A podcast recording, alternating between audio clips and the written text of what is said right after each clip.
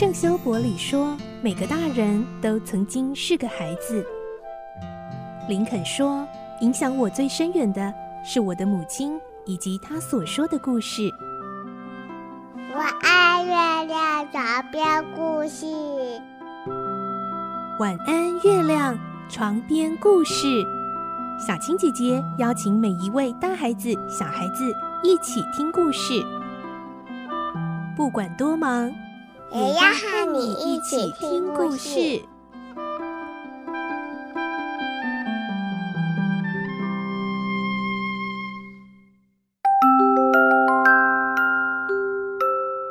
晚安，欢迎你和我们一起听故事。我是小青姐姐，我们继续来听圣诞颂歌的故事。今天是第七集。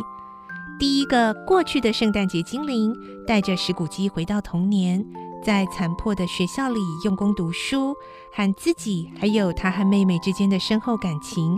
接着还看到了长成为青年的石谷基。来听今天的故事。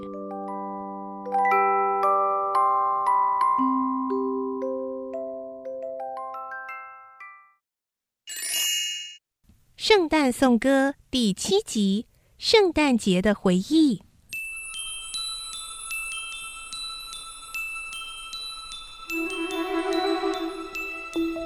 石谷鸡知道这一切都实实在在的发生过。当其他小孩快乐回家过节的时候，他又孤单一个人留在那里。他这次不是在读书，而是颓丧的走来走去。石谷鸡看着精灵。悲伤地摇着头，眼睛焦急地向门口望着。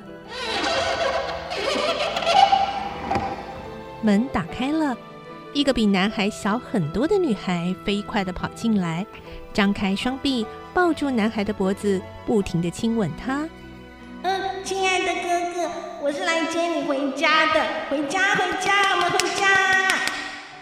小女孩拍着小手，弯着腰，边笑边说。回家吗，小芳？对，回家，再也不离家了。父亲比以前慈爱多了，现在家里就像天堂一样，有个美好的晚上。我要上床睡觉的时候，他非常温和地跟我说话，所以我就再问他一次：“你可不可以回家？”他说：“当然可以，你当然可以回家。”他还让我坐马车来接你耶。我们要一起度过一个全世界最快乐的圣诞假期了！小女孩想要摸摸他的头，可惜个子太小。然后她又笑了起来，垫脚抱着男孩。她热切地把男孩拖到门边，而男孩也心甘情愿地跟她一块走。这时，一阵可怕的叫喊声在穿堂里响了起来。来啊，把石古基同学的箱子搬下来！校长出现在穿堂里，带着令人害怕的亲切笑容注视着他。石古基怕得要命，因为校长居然和他握手。之后，校长把他和妹妹叫进老旧又阴冷的要命的高级会客室里，拿出一瓶很淡的葡萄酒和一块很硬的蛋糕，分给他们一人一份。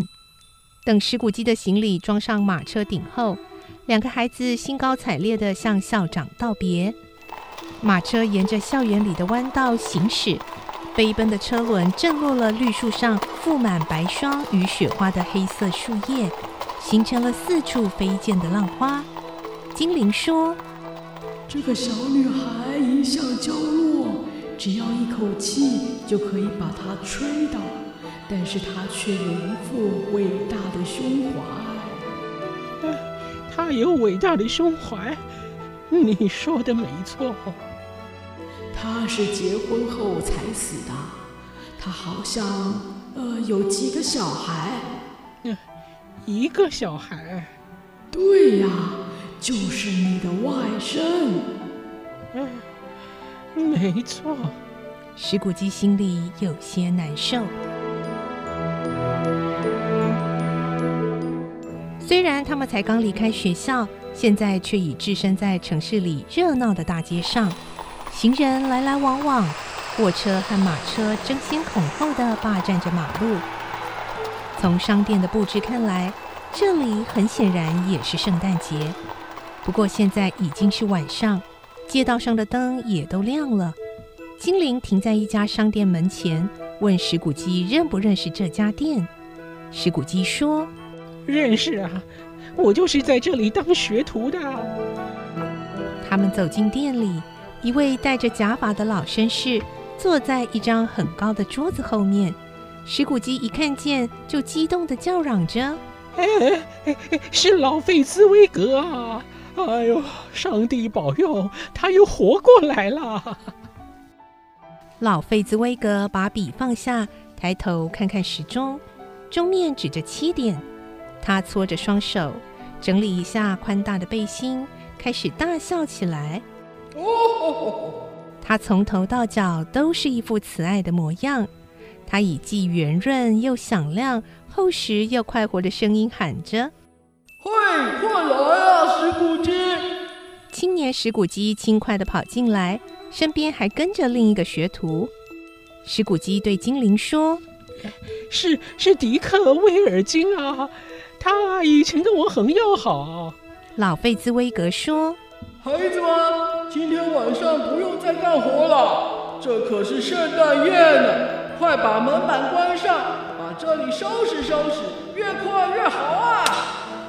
老费兹威格一说，两手一拍。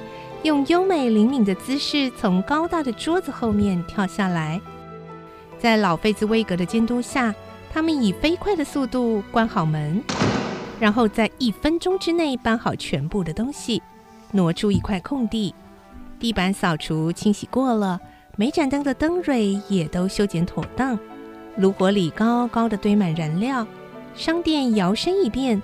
变成了舒适、温暖、干爽又明亮的舞厅。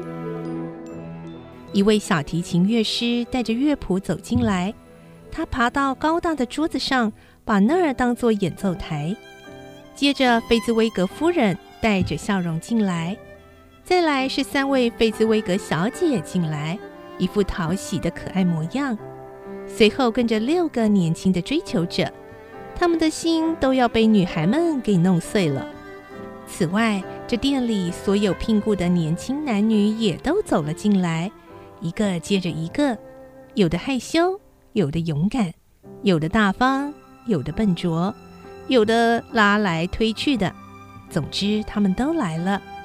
跳舞的人一下子就组成了二十对，手画半个圆圈，又转回来，脚伸到中间后抬高。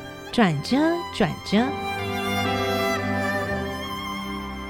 有蛋糕，也有尼格斯酒，一大块冷的烤牛肉，还有一大块冷的蒸牛肉与碎肉饼，以及一堆啤酒。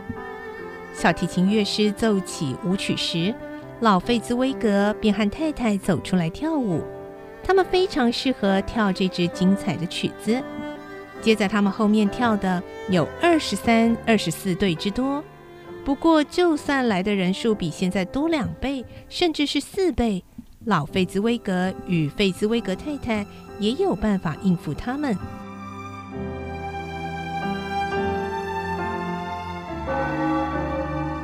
敲响十一点，家庭舞会宣告结束。费兹威格夫妇分别站在门的两旁，一一跟每个人握手，祝贺他们圣诞快乐。等大家都走了，只剩那两个学徒，他们也跟学徒们握手，祝福圣诞快乐。欢乐的声音逐渐消失，只有那两个年轻人留下来，准备上床睡觉。他们的床就在商店后面的柜台下。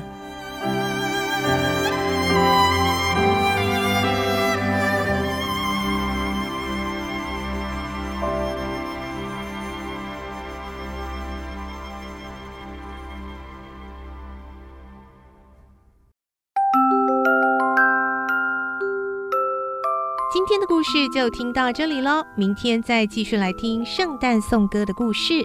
我是小青姐姐，祝你有个好梦，晚安，拜拜。小朋友要睡觉了，